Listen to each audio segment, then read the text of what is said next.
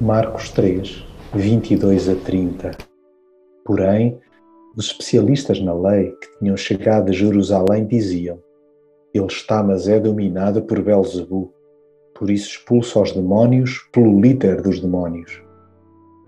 Jesus foi sempre alvo de críticas, algumas tão disparatadas que só mesmo o diabo se lembraria delas, sobretudo por sentir o seu pérfido reino perfurada pelo amor de Jesus. A ele não o perturbam acusações disparatadas, mas sempre que estas surgem, trata de esclarecer que jamais o bem pode estar aliado com o mal.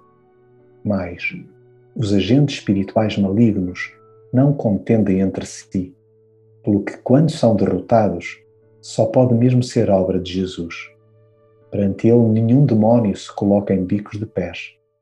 Atenção, pois, a toda a sorte de arrogância terrena.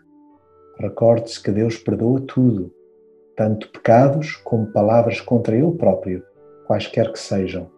Contudo, é intransigente com a obstinação espiritual.